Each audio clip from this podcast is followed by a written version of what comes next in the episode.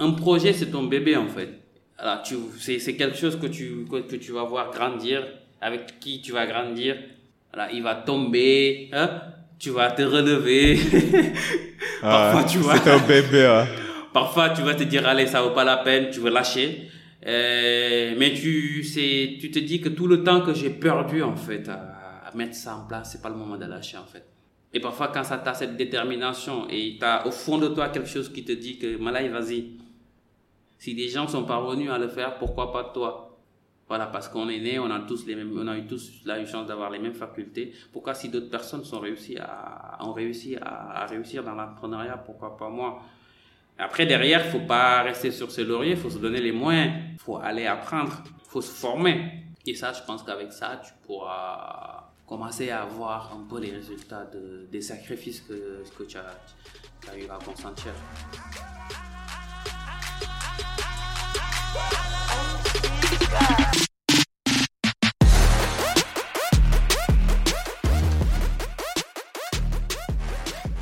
Salam Zia, bonsoir à tous et à toutes, j'espère que vous allez bien.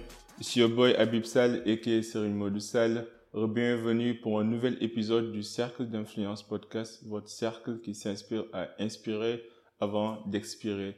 Nous recevons aujourd'hui mon cher Malay Nao, qui est un auditeur, un consultant et surtout fondateur de MN Pro Company, un cabinet de conseil en management, en création d'entreprises et gestion de projet. Malay, bienvenue au cercle. Bonjour, bien, bien, merci beaucoup Habib, merci pour l'invitation. Euh, le plaisir est pour moi. Euh, pour les gens qui nous écoutent, est-ce que tu peux nous parler brièvement de, de, ton parcours, de ce que tu fais dans la vie, de, de manière succincte, avant qu'on entre dans le vif du sujet Alors, ben, pour ma présentation, je m'appelle Malaenda, j'ai 32 ans. Euh, je suis le directeur général de MN Pro Compagnie. Donc, euh, mon parcours, un parcours un peu, atypique. Alors, j'ai eu le bac euh, au lycée Seydina Liman Moulay en 2010.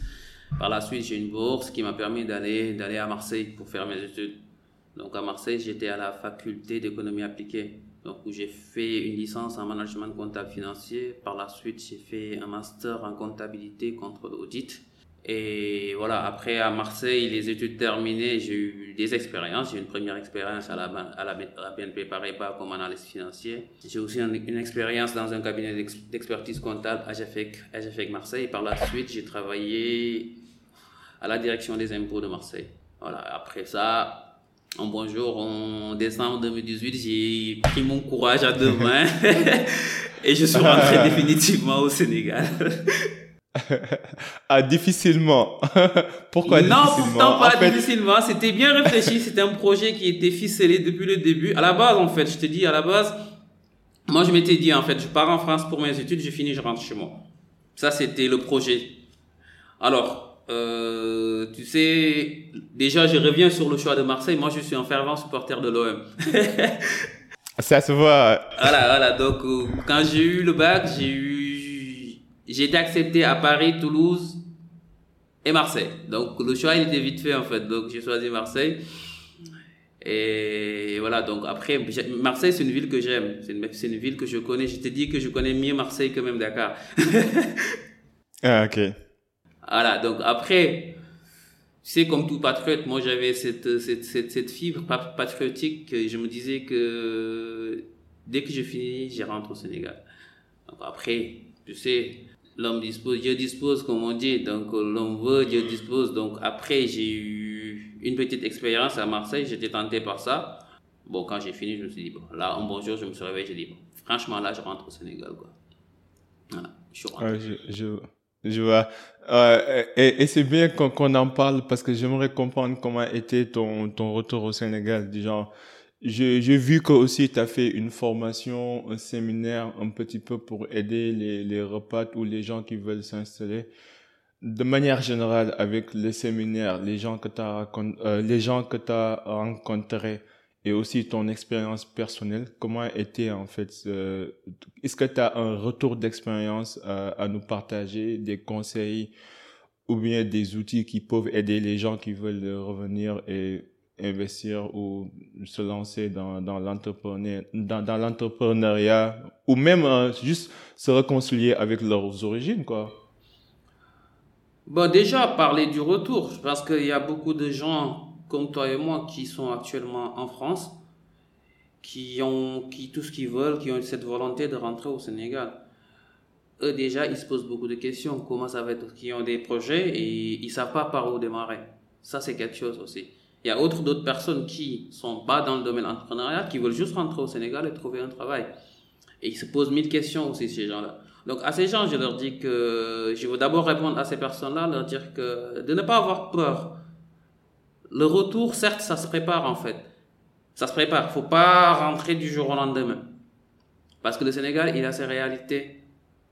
Euh, nous, on a eu la chance de rester en France, de faire nos études là-bas, d'avoir un travail, tout ça. Donc, quand tu reviens au Sénégal, le Sénégal aussi, il a ses réalités. C'est pourquoi beaucoup de gens, ils rentrent, ils, ils, restent deux mois, trois mois, ils se disent non, ça c'est pas pour moi, ils repartent. Ça, c'est pas la bonne méthode. Il faut rester. Il faut, ça va être dur le début, mais après, on finira pour trouver le bout du tunnel. Aussi, avoir une, euh, avec un projet entrepreneurial aussi, le début, c'est pas du tout difficile. Parce que tu découvres un, autre environnement. Tu découvres un autre environnement avec ses réalités. Voilà. Donc nous, on avait, on avait des habitudes en France, c'est des habitudes par, parfois qu'il faudra laisser en fait. il faudrait vraiment refaire la mise à jour. Parce que moi, j'ai eu la chance quand je suis rentré, direct, j'ai pas entrepris. Je suis resté un an où j'ai travaillé en cabinet. Et j'ai eu, la, eu la chance dans la famille, je suis né dans une famille de comptables où j'ai mon, j'ai mon oncle, qui, mon défaut oncle. Je profite de cette occasion pour pour le rendre hommage et le remercier pour tout ce qu'il a fait pour moi. En fait, c'est mon mentor, on va dire. Donc lui, il est expert comptable. Donc en vrai, quand je rentrais, je suis rentré, moi je suis rentré un vendredi et lundi, je suis parti travailler. ah super, ah, c'était bien organisé quoi. Ouais. Voilà, donc j'ai fait un an avec lui parce que le, le, le deal c'était ça. Il m'avait dit, écoute, écoute petit, euh, parce que voilà, c'est, vraiment quelqu'un qui avec qui j'ai tout partagé, qui m'a formé dans tout ce que j'ai fait. Il m'a dit, le but, je veux pas que tu restes en France. Donc, le but, c'est que tu rentres. Si tu rentres, tu vas travailler avec moi. Voilà, je t'aide dans ton insertion le début, au début.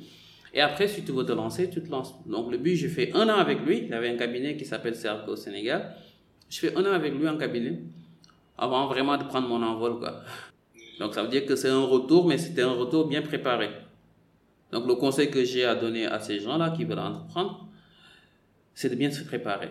Parce que entreprendre, c'est pas, on va pas se lever du jour au lendemain et dire qu'on va entreprendre. Il y a beaucoup de facteurs à prendre en compte.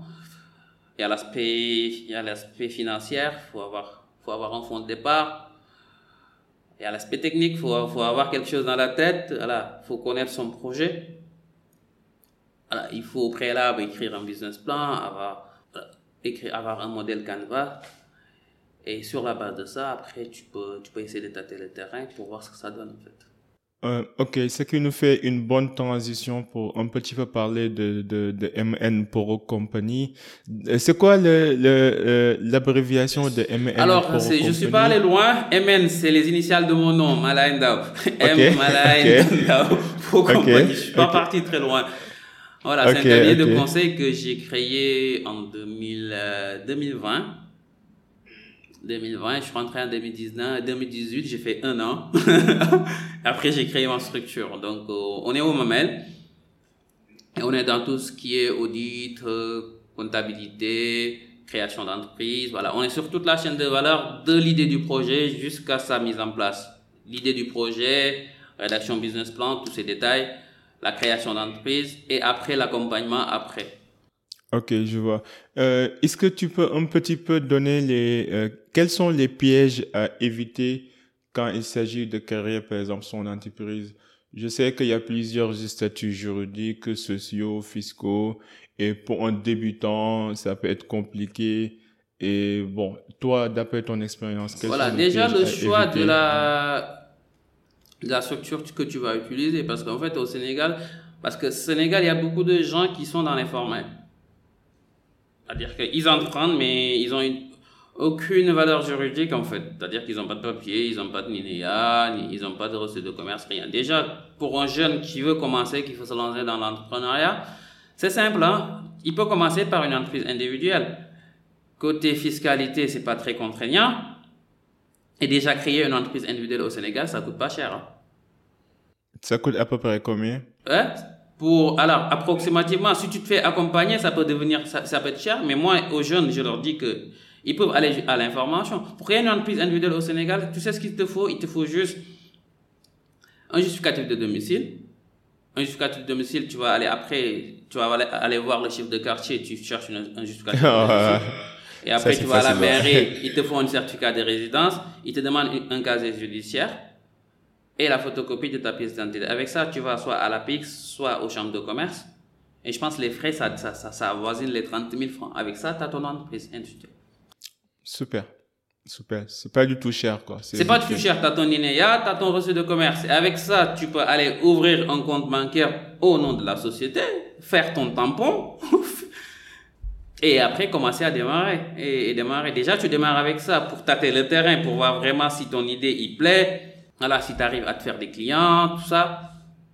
Et quand ça commence à prendre maintenant et que vraiment, parce que avec une entreprise individuelle, il y a, y a un peu des risques parce qu'en en fait, je t'explique, avec une entreprise individuelle, la responsabilité de, du dirigeant n'est pas n'est pas n'est pas lié que aux, apports en fait. C'est-à-dire que je, je m'explique, c'est-à-dire qu'en cas de faillite ou en cas de problème, on peut te poursuivre jusqu'à tes propres biens. Ah ouais, ok. Tu peux pas déclarer faillite quoi. Tu peux pas. Mais même si tu déclares faillite. si tu déclares faillite et que tu dois de l'argent à quelqu'un, supposons je sais pas moi, tu avais gagé quelque chose, je sais pas moi, euh, ils peuvent te poursuivre jusqu'à tes propres biens. Si tu as une maison, ils peuvent te poursuivre sur ça. Donc un entreprise individuelle, moi, je me dis que ça sert juste à commencer. À commencer, voilà, pour voir ce que ça donne, si vraiment voir ton, que ton idée y prend. Hein. Même si, même si je, même si je me trompe pas aussi en termes de chiffre d'affaires, je pense qu'il y a un montant. Il y a un chiffre de chiffre d'affaires, il y a un montant qu'il faut pas dépasser. Au-delà, tu es obligé de passer dans une autre structure comme une SUARL après, SUARL, SARL, SUARL, c'est une société unipersonnelle à responsabilité limitée, c'est-à-dire que c'est une SARL avec un seul associé. Moi, c'est ce que j'ai à MN Pro, où tu passes à une SARL où tu as, un associé, où vous êtes deux, trois, voilà quoi. Après, ce qui est bien, c'est que dans une entreprise individuelle, même si tu n'as pas d'argent, c'est-à-dire que quand tu commences, il n'y a pas un capital de départ qui est obligatoire. Ce qui n'est pas le cas pour une SARL ou, ou un SA ou autre. Ok. Donc, pour, pour, pour, pour un SAR ou SUAR, il faut un capital social. Faut, faut un, capital, social, Voilà. Ou pour créer ça, tu es obligé de passer par un notaire. Voilà, quoi. Où il y a des statuts qui sont rédigés, tout ça. Et en, termes de fiscalité, d'imposition En termes de fiscalité, c'est le réel normal. Hein. Tu, tu factures la TVA et tu as l'IS, l'impôt sur les sociétés à payer. Avec tout ce qui est celle sur la VA, tout ça, quoi. Non, je, je disais, est-ce que à part ces trois statuts juridiques, il y en a d'autres en fait, en fonction des circonstances que l'entrepreneur peut rencontrer? Donc, si je comprends bien, pour un débutant, mieux vaut passer par une entreprise individuelle au fur et à mesure que votre voilà, idée après, en fait, commence après, à après, après, pour démarrer, c'est toujours bien de commencer par une, une entreprise individuelle et après, par, partir sur une SUARL si tu es seul ou une SARL s'il y a plusieurs associés. Après, si le capital il commence à, à vraiment prendre, on passe sur, sur une SA où voilà, il y a un conseil d'administration, tous ces trucs-là. Ok, super. Euh, L'autre chose, c'est dans, dans le cadre de votre mission euh, d'entreprise, vous accompagnez des projets euh, vous accompagnez les porteurs de projets sous forme d'incubation, de, euh, de l'idéation jusqu'à même euh, la phase de développement. quels sont les types de projets que vous accompagnez? Et en termes de marché, en termes de produits, quand vous analysez les études de marché que vous faites, est-ce qu'il y a une tendance en ce moment qui est en train d'être créée sur un marché spécifique ou sur un produit non, spécifique? Non, moi, moi, je suis ouvert vraiment à tout parce que tu sais, quand tu, quand tu rédiges des projets, en même temps, toi, tu apprends. C'est, c'est un fun, hein, en même temps, tu apprends. Moi, tu m'amènes n'importe quel projet, je, parfois, il y a des projets qui me parlent, où j'ai vraiment envie de travailler. Et récemment, j'ai écrit un projet pour, euh, pour une groupe de presse va bientôt se lancer. Bon, je me tairai le nom parce que j'ai pas, voilà. Mais, mais, mais vraiment, c'est un projet ah qui me tenait à cœur, que j'ai à écrire, euh, qui me tenait vraiment à cœur, quoi. Euh, parce que voilà, j'ai, j'ai vu ce qu'ils veulent faire. Et c'était vraiment super intéressant. Après, j'ai rédigé des projets pour, pour, pour des tailleurs. J'ai eu récemment à écrire un projet pour quelqu'un, pour un tailleur qui, voilà, c'est le tailleur du peuple, comment on l'appelle, Omar. c'est le tailleur de Macky Sall. Il est... ah, ok. C'est dans le, il voulait lancer le numérique dans le textile. Donc, je lui ai écrit un projet par rapport à ça. Après, il y a souvent aussi des projets agro qu'on écrit. Hmm. Voilà, quoi. Donc, vraiment ouvert à tout. Et récemment, j'ai écrit un projet sur les VTC. Tu sais, au Sénégal, là, il y a les VTC qui sont venus à l'image de, de Yango, Yassir, tous ces trucs-là. Ouais, ouais. Tu sais, maintenant, Sénégal, c'est devenu quelque chose, hein. oui, oui, oui. Et, et ça, par contre, ça m'a surpris. Franchement, j'aurais jamais j'aurais jamais cru que ça pourrait marcher au Sénégal. Non, mais, et puis ça marche super bien. Ça marche super bien. Moi, ah moi personnellement, j'ai investi dessus. Moi, j'ai investi dessus, hein. Yango, je suis, je suis parti devenir partenaire de Yango. ah, ok. Et j'ai investi dessus.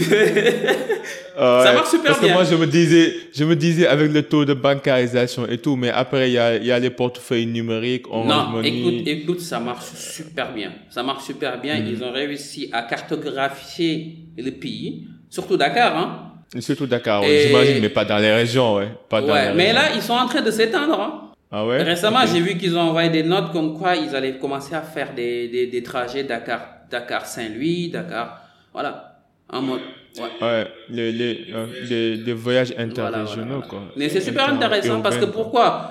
Pourquoi? Parce qu'avant, à l'habitude, bon, avec l'ère du numérique, tout le monde utilise son téléphone portable.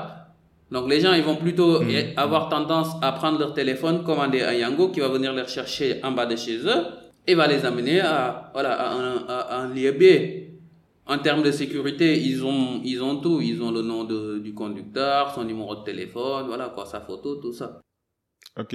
Et, est-ce que tu connais leur modèle économique? Du genre, le, le, chauffeur, il, il, encaisse combien de pourcentage Je connais très bien leur modèle économique. je suis parti les voir avant. Parce que, en fait, j'ai fait une étude de marché. Ah, ok.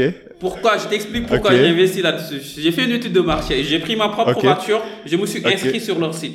Et pendant une semaine, je roulais sur Yango. En dehors de mes horaires de travail, je prenais ma voiture. C'était un fun pour moi le soir. Je prenais des, des, des courses, tu vois.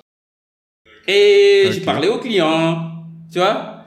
La deuxième semaine, ce que j'ai fait, j'ai posé ma voiture. Je commandais Yango sur mon téléphone. Et ça, ça m'a permis après de faire le recrutement des chauffeurs. et les chauffeurs, ils... de faire une expérience. Ouais, j'ai vécu l'expérience avec vraiment les chauffeurs. Ils m'expliquaient comment ils travaillaient. Voilà, la journée, qu'est-ce qui se faisait, les problèmes auxquels ils sont confrontés, tous ces trucs-là. Et moi, je notais, tu vois. Et ça, ça m'a permis après, une fois au bureau, de faire mon petit business plan par rapport à ça, de calculer mes rentabilités, patati, l'investissement, combien ça va me coûter, voilà. Et après ça, je me suis dit, allez, c'est bon, je me lasse. Ah, super. Moi, moi, je savais pas qu'ils ont ouvert euh, l'actionnariat. En fait, je savais pas que n'importe qui pourrait investir. Non, n'importe qui. C'est-à-dire que, c'est-à-dire que toi, en tant qu'entrepreneur, moi, ça me coûtait rien. Euh, c'est quelque chose que j'ai inclus dans mon dans MN Pro Company parce qu'en fait, quand je créais MN Pro Company, et c'est le conseil que je donne souvent aux, aux entrepreneurs qui veulent se lancer.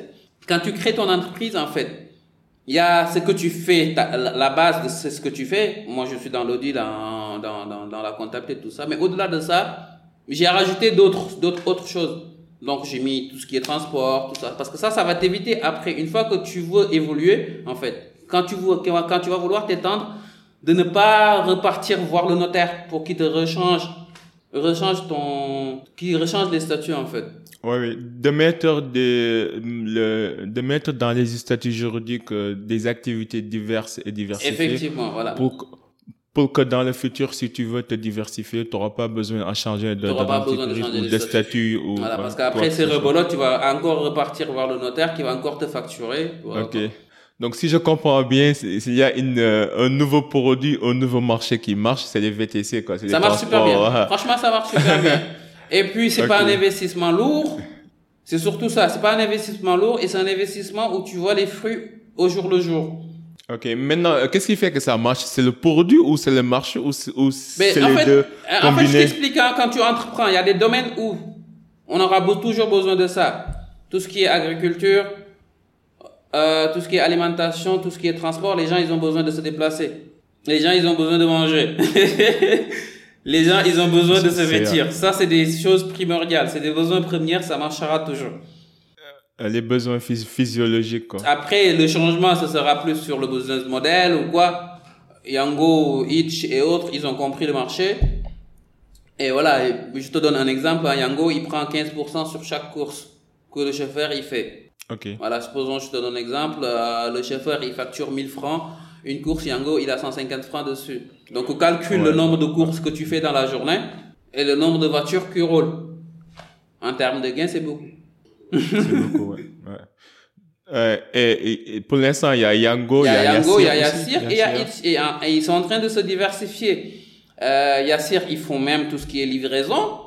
Tu veux, tu veux commander, c'est comme Uber Eats. Yassir, ils font comme Uber Eats. Uber Eats, Voilà, voilà. Yango, ils sont pas encore dans ça. Yango, ils sont que dans le transport et les livreurs et la livraison, les coursiers. Mais Yassir, eux, ils se sont diversifiés par rapport à, à la bouffe, tout ça, quoi.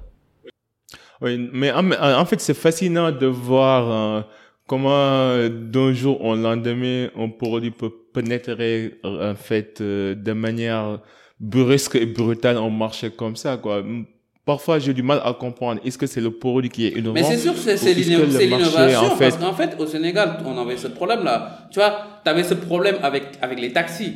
Tu, voilà, supposons un étranger qui vient à Dakar, il va aller voir un taximan qui va lui facturer Dakar je te donne un exemple, à Dakar, Almadi, il va le facturer 10 000 francs parce que le gars, il connaît pas. Au moins, ça, avec ça, tu as le prix qui est, qui est défini. Voilà, dès que tu commandes, tu sais combien tu vas payer. Tu n'as pas à négocier avec le, avec, avec, avec le taximan, rien du tout. Tu peux payer après par les wallets, tu peux payer par Wave, Orange Money ou autre, tu vois. Il n'y a pas un problème de monnaie, tout ça. C'est le produit qui est bien. Voilà, c'est un besoin qui était là. Ils ont su exploiter ça. Ouais, ouais. En même temps, le marché aussi était prêt pour ça. Du genre, ils sont venus au ils bon sont moment. venus au bon moment. Aujourd'hui, tout le monde a un smartphone. Avec, un bon prix aussi. Tout le monde a accès à Internet. Tout le monde a, a, un smartphone. Voilà. Oui, je suis d'accord, je suis d'accord. Mais comment ton, comment ton, euh, comment doit-on subjectivement analyser un projet? Euh, toi, par exemple, parmi les demandes d'accompagnement, de, les projets que tu reçois avec ton entreprise, Parfois, j'ai l'impression que les entrepreneurs ont, un, attachement émotionnel avec leur projet et c'est normal parce que c'est leur bébé. Mais parfois, cet attachement peut aller jusqu'à en fait nourrir même la pertinence. En, fait, en, fait, ce qu'il y a, ce qu'il y a, ce qu'il y a, c'est que moi, c'est ce que je dis aux jeunes. Hein. Euh, je leur dis parfois un projet, il peut pas être bancable ou il peut être utopique en fait. C'est-à-dire, ça part d'une idée tu pars d'une idée, euh, tu essaies de mettre quelque chose en place. Moi, ça m'est arrivé, il y a des projets qui marchent pas. Moi, j'ai eu à entreprendre à faire des projets qui n'ont pas marché. Mais dans l'histoire, c'est ce que je me dis en fait. Je me dis que quand on entreprend, on perd jamais. C'est soit on gagne de l'argent, soit on gagne en expérience. En expérience. On, on, on, on, perd jamais. C'est-à-dire que quand tu fais ton projet, quand tu, tu fais ton projet, il y a, y a plusieurs facteurs à prendre en compte. Déjà, il y a, y, a, y, a, la faisabilité déjà. Déjà, il y a la faisabilité. Dès qu'il faut essayer de répondre à un besoin présent. Ça, c'est important. Il faut vraiment répondre à un besoin présent. Tu sais que tel secteur, euh, ils ont besoin de ça, comme, comme ce qu'a su faire Yango, Itch, tout ça. Ils ont compris que dans le, dans le domaine du transport, le Sénégal, il y a un sérieux problème. Ils sont venus, ils se sont lancés.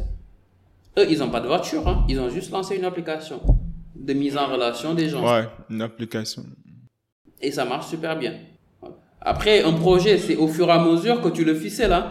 Avant de, avant de trouver le juste milieu, c'est un peu compliqué. De base, tu pars sur un projet. Même, même la personne qui te rédige un business plan, il part juste sur du prévisionnel. Il pense, voilà, voilà, des, comme on dit, des demrek avec ben gum gum. Ouais, ouais, c'est l'espoir, quoi en même temps, en même temps, le projet est appelé à évoluer parce que les conditions changent, le marché que ton business, tu seras toujours appelé à, à la modifier, à la, à la changer. Les exigences aussi évoluent, quoi. Voilà, voilà, voilà, c'est ça. Mais est-ce qu'il y a un cadre, est-ce qu'il y a un cadre réglementaire pour les véhicules euh, comme Itch, euh, Yassir, pour, pour, pour, pour ce nouveau secteur de marché? Est-ce qu'il y a un cadre réglementaire et comment les, les, les taxis, les chauffeurs taxis traditionnels euh, voient ce projet? Ben, il y a beaucoup de taximans qui, qui sont vraiment contre ce projet. Et ils se disent que, que l'État ne devait pas signer des, je sais pas, après, des autorisations à Yango, Ish, tout ça, il y a des taximans qui sont contre. Après, il y a d'autres aussi, voilà, qui sont dedans, euh, parce que les taxis, ils peuvent intégrer Yango, ils peuvent intégrer Itch. hein. Il y a beaucoup de taxis parce que bon, ça leur facilite. Moi, je me dis que ça leur facilite la tâche. Après, c'est mon avis, hein. Euh, parce qu'avant, les taxis, ils tournaient. Ils tournaient, ils passaient à longueur de journée à tourner dans les rues de Dakar pour trouver des clients. Là, c'est une application qui te donne des clients. Moi, c'est ce que j'ai dit la dernière fois à un taximan. Je dis que Yango, faut le considérer comme mon coxeur. oh ouais, c'est logique en plus, hein, c'est super logique. Tu vois? ah ouais, t'as raison. Oh ouais, c'est un coxeur, c'est quelqu'un qui appelle, venez, venez, vous Voilà, allez voilà. je Faut le, t'amène. faut le ouais, prendre c'est comme un coxeur. c'est un ramasseur de Parce clients, qu'en fait, quoi. un coxeur, euh, c'est lui, en fait, il va te trouver un client. Hein? Et derrière, il va te demander quelque chose en retour. Donc, Yango, eux, ils vont te demander 15% en retour. Donc, faut le considérer comme un coxeur. Quelle analogie, et ça, c'est c'est vrai, hein, c'est super vrai, c'est hyper vrai, quoi. Oui, t'as raison.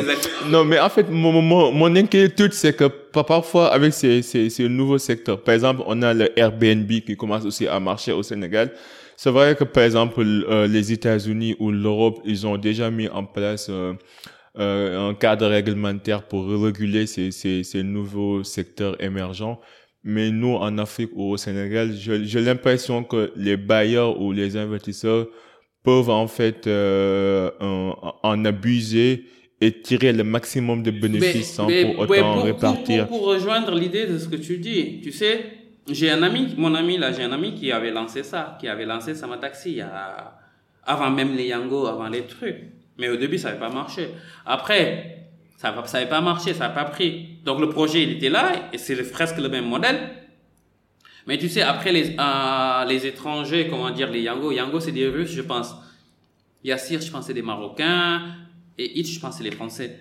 Donc après les budgets qu'ils ont, le, Français, budget hein. de com qu'ils ont, hein, parfois c'est difficile pour une entreprise sénégalaise, une petite PME, d'avoir ce budget-là. Tu vois. Donc je pense que lui, c'est sur ce plan-là qu'il a plus franchi. Mais s'il avait eu voilà, le soutien du gouvernement ou le soutien des bailleurs qui sont là, de nos milliardaires qui sont là, je pense que ça pouvait marcher. C'est ce que je me disais la dernière fois. Tu les voyais qui parlaient de d'Auchan, euh, qu'ils étaient contre Auchan, tout ça. Mais eux, ils étaient tous là, c'est tous des milliardaires. Ils n'ont pas su explorer ça et ils ont entendu que quelqu'un d'autre vient de l'extérieur pour venir s'installer, pour qu'ils commencent à crier, voilà. quoi. Ouais, je suis Voilà, c'est ça c'est le cri de cœur que on est j'ai. un peu passif, Au Sénégal, quoi. on a des on a on a les entrepreneurs qu'on a, les milliardaires qu'on a là euh, et ça c'est mon avis hein, et je le défendrai de partout. Ils pensent que voilà, ils pensent qu'à qu'à investir dans l'immobilier. Ils ils prennent pas des risques en fait. Et c'est pas l'immobilier qui Ouais, va en même employer temps, gens. C'est plus des trucs Ouais, industriels qui l'immobilier, je pense que ouais. l'autre chose, c'est que l'immobilier, c'est ta raison. L'immobilier, c'est l'investissement principal des, des C'est Sénégalais, des voilà. Sauf que, sauf que ça crée pas d'emploi. Ça crée pas d'emploi. Il suffit juste de. Moi, je te dis quelque chose. Hein, au Sénégal, les jeunes, ils ont envie de travailler. Ils ont vraiment envie de travailler. C'est-à-dire qu'ils ont pas, on n'a pas mis les, les, les moyens adéquats pour les permettre de, de trouver du travail, mais ils ont vraiment envie de travailler. Il suffit juste de parler avec quelques-uns. Maintenant, les mentalités, ils ont changé. Ils ont vraiment envie de travailler. Moi, ça me fait, ça me Oui, le cœur, en fait. Ça me fait mal parfois quand je vois des jeunes. La dernière fois, j'ai fait juste une demande, j'ai fait juste une publication d'une demande de stage. J'ai reçu 40 candidatures, tu vois. Et tu Ouais, dis vraiment, voilà, quoi. Oh, j'avoue. Moi, je comprends. hein. Et ça fait mal, ça fait, ça fait mal. Ça veut dire qu'ils ont Non, pas, mais, il y en a, ah, ils ont pas la chance. moi, tu, tu euh, prends quelqu'un, tu que- sais la chance qu'on a en France. De la première année jusqu'à la cinquième année, tu arrives à trouver des stages, tu arrives à avoir euh, des, des, des contrats d'alternance, tout ça au Sénégal. L'État peine sur ça. Je pense que ça, c'est, il devrait vraiment plutôt travailler sur ça.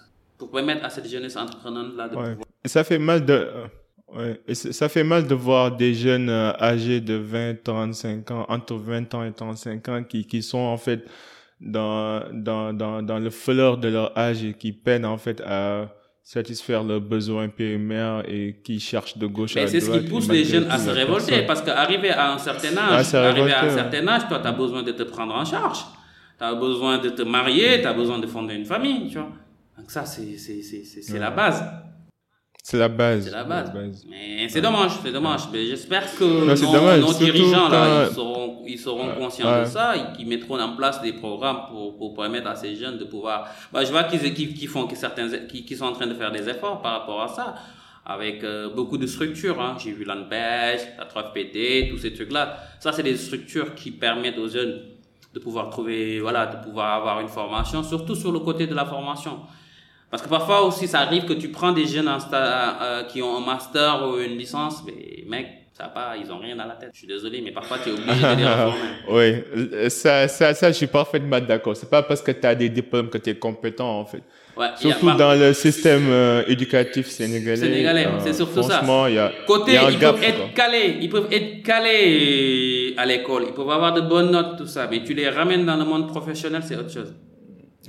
C'est autre chose. c'est autre, chose. Parfois, même pour écrire un mail, mettre un pièce jointe, c'est compliqué. Pourtant, euh, dans le podcast que j'ai enregistré avec Bokar, c'est ce qu'il me disait, quoi. Que même ben ouais, lui, quand il C'est ce qu'on a fait. Ouais, ça revient à ce que disait Bokar. On a fait une formation avec Bokar où j'ai participé. Et ça, mm. c'était, c'était, c'était, c'était hyper intéressant. Non, c'est ce qu'il me disait. Il me disait qu'en fait, même quand il faisait des appels euh, à emploi, les CV qu'ils recevaient étaient mal faits, les, euh, les gens les envoyaient en, en document Word, même dans le dans le corps du mail, euh, ils mettaient rien, ni bonne réception, ni veuillez recevoir, monsieur, rien du tout quoi. mais la forme, la forme ça, ça compte quoi. le fond et la forme, ça. C'est des détails, mais ça, c'est ce qui fait la différence. Ben, j'ai participé au, au, séminaire qu'a organisé Bokar et c'était hyper intéressant. C'est, je salue même le travail extraordinaire qu'il est en train d'accomplir, Bokar, euh, dans la formation des jeunes, voilà, dans le développement personnel, c'est super important. On a besoin des gens comme ça parce qu'en fait, on a, on a que notre cher pays, on a que notre Sénégal et c'est à nous, jeunes, de le développer. Je pense que nous qui sommes sortis, qui sommes partis à l'extérieur, nous, on a eu cette chance-là. On a eu une chance de découvrir autre chose. Et c'est notre rôle, en fait. Moi, je me dis que étant, étant patriote, c'est notre rôle de revenir au Sénégal, même si on revient pas définitivement, de revenir de temps en temps et d'essayer de partager notre expérience avec, avec, avec nos jeunes frères. Parce que ce pays-là, ça nous appartient, c'est notre pays, à nous. Si on le développe pas, personne ne le développera à notre place. Euh, maintenant, je veux juste aller vers le management. Je pense que aussi ça fait partie de d'un de, vos cœurs de métier, le management des projets et des entreprises. Euh, L'une des choses que qui, qui que j'aimerais euh, que j'aimerais parler avec toi, c'est aussi la prise de décision. Je pense que le processus décisionnel euh, peut être banalisé souvent, mais il est crucial dans nos choix de tous les jours, dans nos activités de tous les jours. Est-ce que tu as des outils qui te permettent de prioriser en fait euh, les projets ou les idées ou de prendre des décisions? Je, je pense que parfois, bon, pour les gens qui gèrent plusieurs choses à la fois, ça peut être très difficile de prioriser quoi. Et pour les gens aussi qui commencent, qui, qui viennent juste de se lancer et qui n'ont pas euh, un programme assez détaillé, ils peuvent en fait euh, répartir leur énergie de gauche à droite et à force de vouloir faire tout, on finit par faire absolument rien du tout, quoi. Donc, est-ce que tu as des outils ou des stratégies pour... Ben, c'est pourquoi c'est souvent quand je dis aux entrepreneurs, parfois, ils, ils se disent, hein, c'est quand on commence un projet, il faut avoir un business plan. Le business plan, il va être détaillé, il va te dire comment travailler, en fait. Parfois, ça vaut la peine d'aller voir un expert, en fait. Un expert qui, qui te rédige ton business plan. Et sur le business, parce que sur le business plan, tout sera détaillé. Toute la partie financière, toute la partie stratégie, tout sera détaillé. Après, euh, c'est pas, parfois tu peux ne pas le suivre de, suivre de manière générale, le business plan, mais ça te donnera au moins une idée de comment, comment, comment, travailler. Donc tu peux avoir un modèle économique, de voir si ton modèle, économique, il, tiendra la route ou pas. Parce qu'avec le business plan, il te permettra de connaître toutes tes charges prévisionnelles, de connaître toutes tes charges fixes et sur la base de ça, tu te diras que, alors, moi, ce projet, il sera rentable à partir de temps. À partir de telle année, le projet, il sera rentable. Sur la base des prévisions que j'ai. Ça, ça, le business plan, il te le donne. Il te donne toute ta partie financière. Tu calcules, tu, auras toujours, même tu sauras même à partir de quand tu auras atteint le seuil de rentabilité, tu auras atteint le chiffre d'affaires qui te permet de ne pas faire de, de, de, de, de le seuil de rentabilité, c'est le chiffre d'affaires qui va, du coup, tu te diras qu'à partir de ce chiffre d'affaires-là, je fais pas de bénéfice, mais je fais pas de perte. Juste à zéro. c'est ce qu'on appelle le point mort, quoi. Le point mort, voilà. Voilà. Donc ça, c'est le business plan qui te permet de ça. Après, des décisions, tu seras toujours appelé à prendre des décisions parce que voilà, d'un mois à l'autre, quand tu vas commencer, tu sauras que, allez, euh, le loyer que tu payes, il est cher. Euh, tu pourras pas tenir. Tu essaieras de trouver un loyer plus moins cher. Voilà. Euh, voilà, le personnel que tu recrutes, tu sauras que voilà, j'aurai besoin de telle personne parce qu'au-delà de ça, je pourrais pas payer les charges. Ça, c'est super important parce qu'en en fait, le problème d'un entrepreneur, c'est les charges fixes. Ouais, mais ça, là, ce que tu viens de dire, c'est pas, c'est pas aussi simple que ça, tu vois. En fait, là, tu viens de faire un ordonnancement, un échelonnement de, de, de plusieurs activités. Mais en fait, imagine, c'est comme si, euh, dans le cadre de gestion de projet, on dit activité 1, 2, 3, 4, 5. Mais tu peux pas, en fait, sauter activité 1 pour aller directement vers l'activité Non, tu peux pas. C'est, c'est pourquoi, en fait. Donc, c'est un, c'est un, c'est un ordonnancement logique mais mais c'est pas donné à tout le monde en fait moi je vois j'ai eu des j'ai vu des amis ou des gens qui ont raté leur projet parce qu'ils ont voulu sauter trop vite ou ils, ils ont voulu aller trop vite tu vois un peu? C'est subtil mais je ne sais pas comment l'expliquer mais cette ordonnance là c'est pas quelque chose qu'on apprend à l'école. Non c'est pas, quelque, chose, que tu vas lire que tu vas lire dans les livres. C'est plutôt de c'est de l'expérience et il y a qu'un mentor ou quelqu'un qui est déjà passé par là. C'est pourquoi je te disais que n'est pas entrepreneur qui veut. Il y a des gens qui veulent entrepreneur entreprendre mais c'est pas des entrepreneurs. Il y a des gens qui sont faits pour aller travailler à la fin du mois avoir un salaire. Parce que la vie d'un entrepreneur c'est stressant. C'est très stressant limite, moi je me dis que limite, euh, parfois je me dis, écoute, pourquoi ne pas aller trouver un travail, avoir un salaire tranquille. ouais. Ça c'est ça, ça, ça, c'est des avantages, ça c'est des avantages. Hein. Pourquoi? Parce que étant entrepreneur, t'as pas de jours, tu travailles tous les jours. Tu as ton propre planning. Parce qu'un projet c'est ton bébé en fait. Alors tu, c'est, c'est quelque chose que tu que, que, tu vas voir grandir, avec qui tu vas grandir. Alors, il va tomber, hein?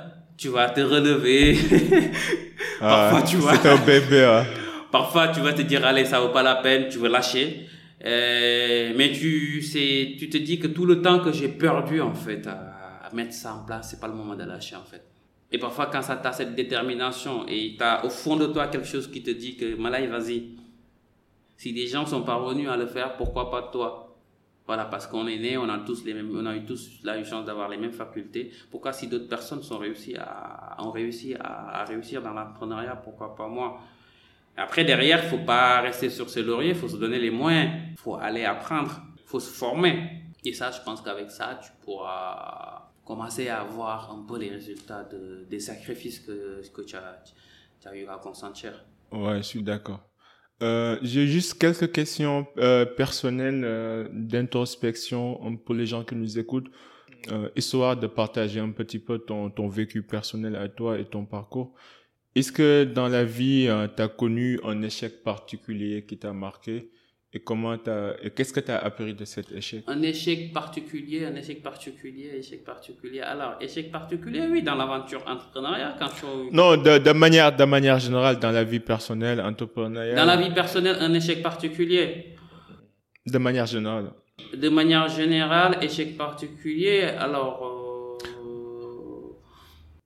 Bon, cette, en fait, cette, cette deuxième partie-là, bon, qu'on qu'on est en train On va parler de moi, on va parler de ma vie, c'est ça. Ouais, c'est ça. Parce que, en fait, ce que, ce que je cherche à faire avec cette partie introspection, c'est juste pour montrer aux gens qui nous écoutent et qui nous regardent que, en fait, on est tous des êtres humains, on n'est pas parfaits, on a, ouais, on a connu des hauts et des bas. Parce que parfois, bon, d'habitude, je, je, recevais des gens, on parlait de que du côté positif de la vie, alors qu'on sait que la vie s'est fait avec du yin et yang. Et c'est important d'humaniser les choses pour que les gens qui sont actuellement, actuellement au, au, bas de l'échelle, ou bien qui souffrent ou qui sont dans des conditions défavorables, puissent comprendre que ces gens-là que vous voyez là, qui ont euh, qui sont devenus compétents, qui gagnent leur vie tranquillement, ont eu aussi un passé et qu'avec la persévérance, on peut, on peut arriver au sommet, quoi. Qu'il n'y a pas de tabou, c'est le travail paye, quoi. Donc c'est voilà, donc j'essaie de poser des questions personnelles qui font un petit peu douter, qui font un petit peu réfléchir les invités de manière personnelle pour que les gens derrière puissent comprendre que ah oui, il est juste un être humain comme moi, il n'est pas aussi différent. Bah ouais, c'est tout à fait Même s'il est compétent quoi, ouais. ouais. Ouais, c'est tout à fait normal. Et c'est tout à fait normal de partager ça parce qu'en fait, c'est le moment de dire aux gens que aussi, c'est ce que je disais, que l'avenir, il promet pas la souffrance éternelle. C'est sûr que tous, on a eu à vivre des expériences qui, qui nous ont forgés. Tu sais, quand tu quittes le Sénégal, moi j'ai quitté le Sénégal, j'avais 18 ans. Euh, 18 ans, tu pars dans l'inconnu. Tu pars dans l'inconnu, je suis allé, je suis arrivé à Marseille. Euh, le début, c'était hyper difficile à un moment donné, tu te dis que voilà, est-ce que ça vaut la peine, quoi Parce que tu découvres un nouveau pays avec ses exigences, tout ça, c'était pas du tout évident. Et que nous, qui sommes partis, c'est ce que je me disais, on était condamnés à réussir. Parfois, à la fac, c'était hyper difficile de cumuler les études. Euh, les petits boulots. à côté, il fallait travailler pour pouvoir subvenir à tes besoins parce que tu peux pas rester là-bas et demander à ta famille au Sénégal de t'envoyer de l'argent. C'était pas possible. Et ça, ça, c'est le quotidien de beaucoup d'étudiants en ce moment qui sont en France. Et il y en a beaucoup. Même ça se répercute même sur le résultat scolaire. Ça, c'est, le moment même de passer ce message. S'il y a des auditeurs qui nous entendent et qui ont des enfants qui sont à l'extérieur, de ne pas leur mettre la pression. Ouais. Et surtout, et surtout de ne pas leur demander de l'argent parce que c'est ce que je dis c'est parce que moi en fait je l'ai pas dit dans dans dans dans dans dans mon parcours j'étais le président de l'association des étudiants sénégalais d'Aix-Marseille donc pendant cinq ans j'étais vraiment dans tout ce qui est activité associative et j'ai eu à accueillir beaucoup d'étudiants sénégalais et j'ai eu à vivre des avec des situations compliquées avec des étudiants voilà, qui j'ai vu, on a eu à des étudiants qu'on a eu à accueillir, qu'on a eu qui, ont eu à, qui ont eu des difficultés quand ils venaient en France, voilà, qui sont venus avec zéro franc, voilà, qui, pas de logement, rien du tout. Donc il y en a qui ont dormi dehors à la gare sous le froid. ah ouais. Non mais franchement c'était pas du tout évident. Et parfois aujourd'hui quand je revois ces gens-là, et je me dis que voilà, qui aujourd'hui sont devenus ingénieurs, tout ça, c'est une fierté. Ah c'est une fierté, ouais. Voilà, voilà, euh, c'est vraiment une fierté et ça fait toujours plaisir. Et, et, en même temps, nous, franchement, nous les Sénégalais, faut qu'on le dise, on a cette culture de solidarité. Moi, moi, par exemple, mes cousines qui sont à Marseille actuellement, il y a, on a, on a deux filles qu'on a hébergées là-bas qui, qui sont âgés de 18 ans, qui viennent juste de venir sur, sur, sur France, mais dans des conditions pareilles, quoi. Franchement, ça, mon comparé aux autres nationalités, parfois je me dis, je suis heureux d'être en Sénégalais parce que ah, on, n'aime pas voir nos, nos, euh, nos propres, en fait, euh, frères et sœurs souffrir. On est solidaires, on, s'entraide, euh, on essaie d'être là pour, pour, pour les autres. C'est, et ça, c'est super important, quoi. Ça montre que on, on a un certain une certaine valeur familiale quoi. Même moi qui travaille dans des dans une multinationale avec des blancs parfois même eux ils te disent que euh, vous êtes bien éduqué vous êtes bien élevé vous vous comportez bien et, en même temps on a une belle réputation parmi les autres nationalités ici tu sais, le sénégalais le sénégalais il est très famille moi je te dis que euh, la décision ma décision de rentrer au Sénégal euh, la famille ça ça a beaucoup pesé sur la balance parce que, en fait, je voyais tout le temps, à chaque fois que je venais en vacances, je voyais ma mère qui, tu vois, je voyais ma mère, elle commençait à vieillir. Comme moi, je suis aîné de la famille, tu vois. Même tes propres frères, en fait, ils te connaissent pas trop. Parce que toi, toute ta vie, tu l'as vécu à l'extérieur. Tu as des problèmes même pour parler avec eux, tu vois. Et, et, dans ma tête, je me disais, à quoi ça sert, en fait? À quoi ça sert de rester là-bas, hein? Alors que je peux rentrer ici, travailler, et ben, l'imay am, comme on dit, et puis la vie continue, quoi. Et puis tu les vois grandir, tu vois Machallah, quand je, suis rentré, je me suis marié, je suis papa d'une merveilleuse petite fille. Ah, super, super. Félicitations. Félicitations.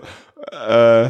C'est tout à mon honneur, quoi. Donc, c'est ce que je dis. C'est, c'est, c'est, je lance aussi un appel à tous ces gens-là qui sont à l'extérieur, tu vois, qui veulent rentrer. Je leur dis, les gars, rentrez. Ouais, ouais, le Sénégal, ouais. Non, moi, personnellement, je suis là que pour le boulot, mais chaque année, je vais venir, chaque vacances, je vais venir comme moi, là. Moi, mon cœur est au Sénégal, mais après... Franchement, euh, Sénégal, d'accord, donc, donc, faut rentrer. L'avenir, ça se construit. Et c'est le moment de rentrer parce qu'il y a beaucoup de projets. Voilà, il y a beaucoup de projets. Le pays, il est dans une grande mutation. Tout est en train de changer. Donc, c'est vraiment le moment. Avec un projet entrepreneurial ou pas, il faut rentrer. Il faut se préparer, se donner le courage et vraiment rentrer, quoi. Parce que mec, on a beau le dire, hein, on a beau avoir la nationalité française, on a beau vivre 20 ans en France, on sera toujours jamais considéré comme un Français. On Super, sera toujours c'est- considéré comme ouais, un Sénégalais. exactement. Donc on a que notre cher pays. Voilà, euh, c'est à nous de, de la développer. Quel est le meilleur conseil qu'on t'a donné qui t'a servi dans la vie et aussi le pire conseil qu'on t'a donné? Le meilleur conseil, et je reprendrai les mots de mon oncle. Tu sais, j'ai une affection pour cette personne, tu vois. Je parle de lui, j'ai j'ai envie de pleurer parce que, oh, tu sais, il est, il est parti à fleur d'âge, il est parti il y, a, il y a deux ans. Il est décédé, tu vois, il est parti à 47 ans. C'était le directeur financier de Shell Sénégal. C'est mon oncle Alain Diop, c'est un expert comptable. Voilà, et je il est parti à fleur de l'âge. C'est une personne qui m'a, qui a tout fait pour moi. Et tu sais, parfois, quand l'affection paternelle, elle s'envole au ciel. Ouais, ouais, Parfois ouais. c'est difficile, tu vois. Parfois c'est c'est c'est c'est difficile et moi je me dis que et toujours je remercie le bon Dieu, hein, je remercie le bon Dieu de pour de d'être rentré parce que si j'étais pas là au moment où il est parti, ça allait être compliqué pour la famille. Tu sais parfois c'est ce qu'on dit, parfois boy defal nit nga yore sa nit sa jarbaat nga koy nga nga koy sam nga ko yar ko, tu vois. xamoo fan la la mën a en fait. Mon oncle il a tout fait pour moi. Il m'a forgé il a il m'a inspiré dans tout ce que j'ai fait. Si j'ai fait série G c'est grâce à lui parce que il a toujours été mon modèle voilà voilà tout ce que j'ai fait tout, il a inspiré toute ma vie voilà donc après euh, il est parti il est parti il repose là à côté de Ayof il est à côté tu vois Ah, que la terre lui soit légère. ah, merci, merci beaucoup. Et il m'a toujours dit dans cette vie, il m'a toujours dit dans cette vie, sa life, beaucoup que tu dormes Adam. Et ça, c'est quelque chose que je retiens. Il m'a toujours dit, sa life, il y a quoi, il y avait ça, beaucoup que tu Voilà, et ça, ça résume la vie en fait. Que nit ki lepp lu mu meuna am dans la vie ak lepp lu mu meuna don tout ce que ça puisse être yaa koy yaa koy ñafel sa bopp en fait doo ko yaakaar ci kenn pour dund après euh, chacun son destin euh, chacun, voilà, on n'est pas tous nés sur la même étoile. Parfois, il y a des gens qui ont sen wërsëg yàlla si yow la koy sa loxo la koy jaarale en fait. C'est pas que ne yaa leen gën ou quoi, tu vois. Mais que c'est peut-être tes employés ou peut-être tes amis que ñoom pour ñu liggéey wala wala ñoom pour ñu am dara ci yow la war a jaar. Ça existe, ça faut faut, faut l'accepter, tu vois. Et ça je l'accepte moi. Et pourquoi parfois Et en même temps, c'est- une responsabilité aussi. Du genre, avec le pouvoir vient la responsabilité. que, que c'est là que l'entrepreneuriat, c'est ce que moi, ce qui m'a poussé à entreprendre, en fait. Je me dis que né, moi, j'ai une chance. La chance que j'ai, c'est que ma j'ai eu des parents qui ont qui sont instruits voilà, qui m'ont mis dans des bonnes écoles qui m'ont accompagné dans tout ce que j'ai fait. Donc j'ai eu la chance d'aller à l'extérieur de découvrir autre chose et après de rentrer. Donc j'aurais pu rester en France hein. franchement j'avais mon salaire j'avais tout pour rester là-bas. Voilà j'avais tout pour rester là-bas. Même il y a beaucoup de gens jusqu'à présent qui ont, ils, ont, ils comprennent pas pourquoi je suis rentré parce qu'en dehors de, mon travail, en dehors de trucs, j'étais arbitre de foot, j'ai fait les formations pour devenir arbitre de foot, j'ai arbitré en France, pendant 5 ans j'ai arbitré, voilà, j'avais tout pour rester là-bas. Mais je m'étais dit que, alors, euh, rester là-bas, euh, c'est moi, c'est-à-dire que je vais être bien. Man ak sama jabar ak sama doom et ma famille c'est tout. Alors que parfois nit ci yàlla ji boole la ak ay nit yeneen nit yoo xam ne dañu takk ci yow en fait et mën nga leen dimbali en fait ci sur autre chose. En créant quelque chose ñoom mën nañ ci am lu ñu lu leen di suturloo tu vois. Et ça c'est important. Que ce soit ta famille que ce soit tes amis et voilà. Et ça c'est quelque chose qui me vraiment tient à cœur. Parce que moi je me dis que nit ku nekk war na am dans la vie lu mu mën a suturloo lu mu mën régler ay problèmes am quoi. Ouais, ouais. En même temps, si tu peux aider, n'hésite pas, quoi, parce que on est là, on est tous pour, on est là pour, pour aider, quoi. Je pense que parfois, Dieu te, te, te met devant pas parce que tu es meilleur que les autres, parce Exactement. que tout Et ça, faut le t'es comprendre. plus empathique, tu es plus sympathique parce que tu comprends en fait les réalités et parce que tu, tu, tu tiens vraiment à ces gens-là. Moi, moi, j'ai un principe, c'est que seulement les personnes gentilles, généreuses doivent être les leaders, quoi. Les méchants, là. allez, parfois allez vous foutre à quoi. certains moments faut être méchant Ah non. euh, Tu sais- tu sais, quand tu les entreprends- on n'a pas besoin tu de sais, vous, tu sais quand tu entreprends dans la quand tu entreprends parfois tu seras obligé de prendre des décisions tu vois Ouais, mais ça, c'est pas de la méchanceté. Par exemple, moi, quand je travaille en tant que ingénieur sécurité, par exemple, ça m'est arrivé de, tu sais, dans les chantiers ou dans les projets, euh, en tant que euh, agent ou bien responsable de sécurité, parfois tu vois une personne, tu lui expliques la procédure, les mesures de sécurité à prendre, mais malgré tout, le mec continue de faire des erreurs qui peuvent lui coûter sa vie. Mais là, tu le, tu le laisses partir, pas parce que tu es méchant, parce que t'es tu veux lui sauver la vie, quoi. Parce que s'il reste, il va mourir. Donc, mieux vaut que je te laisse vivre et que sans salaire et que tu puisses chercher ailleurs où tu pourrais continuer à vivre comme tu veux de manière indisciplinée. Mais tu vas pas mourir en fait euh, sous ma responsabilité. Non ça ça mais ça ça c'est pas être méchant c'était non. Ça c'est voir en fait c'est anticiper voir le mal avant que ça ça puisse arriver et puis de d'aider la personne quoi. Même si dans au moment T à l'instant T pour lui pour pour pour lui t'es un méchant tu veux lui couper son salaire. Mais non, je, je te sauve, mon gars, je te sauve. C'est difficile à comprendre maintenant, mais, mais je pense que de nature, les êtres humains sont, sont foncièrement bons, quoi. La majeure partie, en tout cas. Ah ouais, c'est sûr, Et le pire conseil qu'on t'a donné, le pire? Le pire conseil qu'on m'a donné, le pire conseil, c'était, c'était, on m'a donné un conseil dans l'investissement que, qui m'a, qui m'a coûté cher. Ça, c'était pas bien. Je me suis rendu compte. En ah fait, en fait c'est ça aussi l'histoire. C'est-à-dire que parfois aussi, c'est, je reviens dans l'entrepreneuriat, parfois tu, tu rencontres des gens qui, comme au Sénégal, hein, on ignore le Sénégalais parfois dañoo dëng. ah dañoo dëng de ak ñoo dëng. C'est le conseil, il faut faire très attention. J'ai vu des gens qui ont perdu beaucoup d'argent à cause de ça. Tu vois dañuy ñëw et les gens ils te voient yow ni nga leen di jàppee ñoom jàppee wuñ la loolu en fait. Tu vois donc parce que c'est pas bien parce que parfois ce que j'aime pas en fait c'est-à-dire que euh, de manière générale parfois le Sénégalais moom pour mu gis yaakaar na ne mën na ko nax c'est-à-dire que il voit pas il regarde pas sur le long terme. Ñoom ku ko sur le court terme nuñ la dóoree comme on dit nuñ la dóoree jàll jàll ci leneen quoi tu vois. La récompense instantanée. Voilà voilà. alors que parfois la personne tu peux avoir toi d'autres mën nga am d'autres trucs d'autres projets pour lui. Mais moi, à l'instant T, il voit que ça. Et parfois, tu le sais. C'est ce que je dis toujours à mes gens là quand ils viennent ici. Je leur dis, même, vous, si, quand, même quand vous achetez quelque chose, et ça c'est un conseil, hein, il faut toujours avoir trois devis. trois devis. Hein, et ça te permettra de, de, d'avoir le juste milieu, le juste prix. ouais, ouais. De, de faire une comparaison et de savoir un petit peu. Ouais. Mm. Et, et, et, ce qui est fou, c'est que parfois, c'est même les gens qui, qui sont proches de et toi ça qui, qui vont C'est savoir. ça qui est dommage en fait. C'est les gens qui le gën a jege, ñi le. Des gens xam ne yow ne hein, tu te disais que ces gens-là ils vont jamais me faire ça. Et c'est ça parfois. Et moi ça, Ouais. ça c'est des trucs par contre qui me frustrent. Ouais, mais ça fait, ça fait, ouais, ça pique le cœur. Ça hein, fait pique le cœur parce que je me dis que si euh, toi là qui est de ma propre famille, t'as osé me faire ça, ben écoute, si quelqu'un d'autre me fait ça, écoute, voilà, fekkoon fu ñu may reyee, tu serais, voilà, tu serais avec eux, tu vois.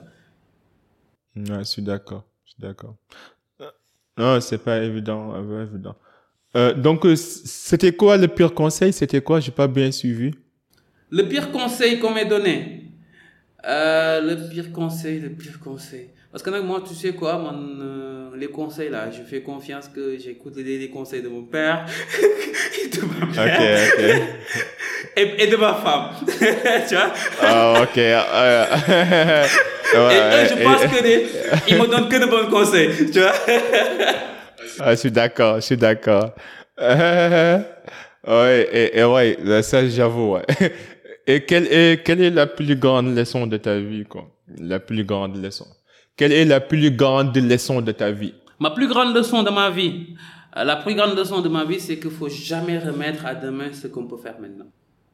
Ça, ça je l'ai compris. Et écoute, Laura def nit ki que tout ce qu'il doit faire, il doit le faire. Nako def en fait. Faut jamais attendre en fait. Faut vivre le présent. L'instant présent, faut le vivre. Parce qu'on sait pas ce que sera fait demain en fait. J'ai eu à vivre des moments très sombres dans ma vie ici au Sénégal, hein, surtout le décès de mon oncle, ça m'a beaucoup impacté. Parce que tu, quand tu as l'habitude depuis ta naissance de côtoyer quelqu'un et que du jour au lendemain tu le vois pas, tu perds des repères. Lui, j'ai perdu des repères avec lui. Mais j'avais ce truc parce qu'en fait, il m'a formé dans, à tout sauf à ça, sauf à sa perte, tu vois. et ça, ça se prépare pas. C'était et c'était la première Ouais, fois que j'étais confronté à ça Parce que moi, mec, avant, même dans les cimetières, je rentrais pas dans les cimetières. J'avais peur des cimetières, tu vois. Et du jour au lendemain, tac, tu es obligé de, de, de, de vivre. J'ai vécu des, des choses qui m'ont beaucoup forgé, par contre. Hein. Où je me dis que maintenant, Aduna Bedara moi en fait. Je me dis que j'ai déjà, voilà, j'ai déjà vu tout. Hein? Et que l'union dans la vie, je le prendrai avec, euh, voilà, je le prendrai comme c'est, tu vois. Fais le bien, je fais le bien autour de moi. Hein, j'ai qui, comment me je l'aide. Hein, je suis focus sur mes projets. Hein. Et puis voilà quoi, je dois vivre au quotidien. Tu vois, l'union m'a ramené l'oula la def et que l'oula m'a ramené ça devait m'arriver. Et puis la vie continue quoi. Ouais, moi aussi, j'ai eu le même déclic quand j'ai perdu ma grand-mère. Et c'était la première fois aussi. C'était en 2015 que je me que je rentrais dans une cimetière, mais j'avoue que tu te dis, bon, cette vie-là n'est pas réelle, quoi. on, est dans une, mec, je te dis que moi, une fiction absolue, quoi. Moi, je te dis que j'habite derrière, limite, j'habite derrière les cimetières maintenant. Ah ouais, ok. Pour te rappeler que cette vie est vaine. Voilà, parce que quand je l'ai perdu, je me suis dit que, allez, je vais habiter à côté, comme ça, moi, ça me permettra quand je veux aller le, le voir, d'aller. Et c'est mes moments, et peut-être c'est bizarre, hein, quand j'ai besoin de réfléchir, j'ai besoin vraiment de, d'un petit moment pour moi, je vais là-bas. Je me pose, et ça me permet de réfléchir. Non, euh, surtout moi, par exemple, euh, quand je pars euh, à la cimetière de Touba et que tu vois le nombre de personnes qu'on qu'on enterre tous les jours, mais tu te dis... mais, mais, tu te dis que c'est fini. C'est ce que je me dis. Je me dis que c'est fini dans cette vie-là. Ouais, tu vois les gens venir, quoi. Les gens, tu vois les gens venaient comme si on était dans un baptême non, et mais... que les gens venaient pour visiter quoi. Bah ouais, mais bah comme c'est extraordinaire tu te dis au même moment que les gens naissent les gens meurent aussi au même rythme à des rythmes de ouf. Tu te dis mais on est vraiment dans une fiction absolue ah, bah quoi. cette vie c'est ça vaut pas la peine tu te dis que cette vie là faut faire du bien autour de nous moo tax quand su ma gisee nit ñi di rey seen bopp sur certains détails je me dis qu'ils ont rien compris en fait. C'est que au delà de la vie il y a la mort hein. Et ça, ça fait partie de la vie. Il faut le comprendre. Avant, tu le comprends pas, mais en fait, beaucoup d'undé. C'est là que tu comprends que, voilà, elle en vaut pas la peine, en fait. Ça dit que fais du bien autour de toi. Et puis, vis au quotidien.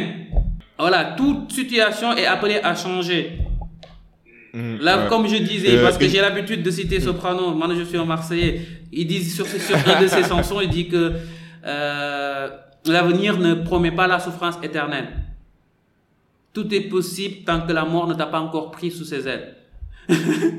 Donc vis comme tu peux, voilà, euh, donne-toi les moyens, voilà, que tout est possible en fait dans la vie. Tout est possible. Euh, et une dernière question, une dernière question, quelle influence aimerais-tu laisser dans ce monde? Quelle inspiration aimerais-tu laisser dans ce monde?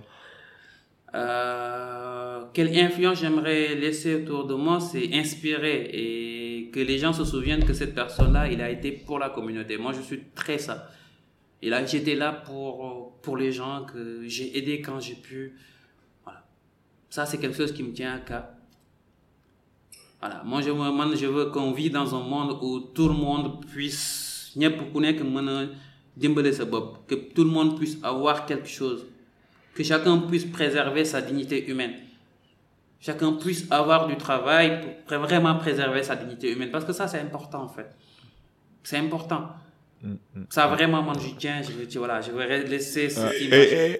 Et, surtout pour rajouter à ce que tu viens de dire aussi, de ne pas ôter la dignité des autres, quoi. Ça, c'est important aussi. Surtout de ne pas ôter la dignité des autres parce que parce que parfois tu vois sur les réseaux des gens qui parlent ça, tu vois, aider sur les parce autres. Que, montrer ça c'est pas bien, ça c'est pas bien. Ça, c'est pas du tout bien. On n'est pas chacun, chacun connaît que sa chance, chacun son destin.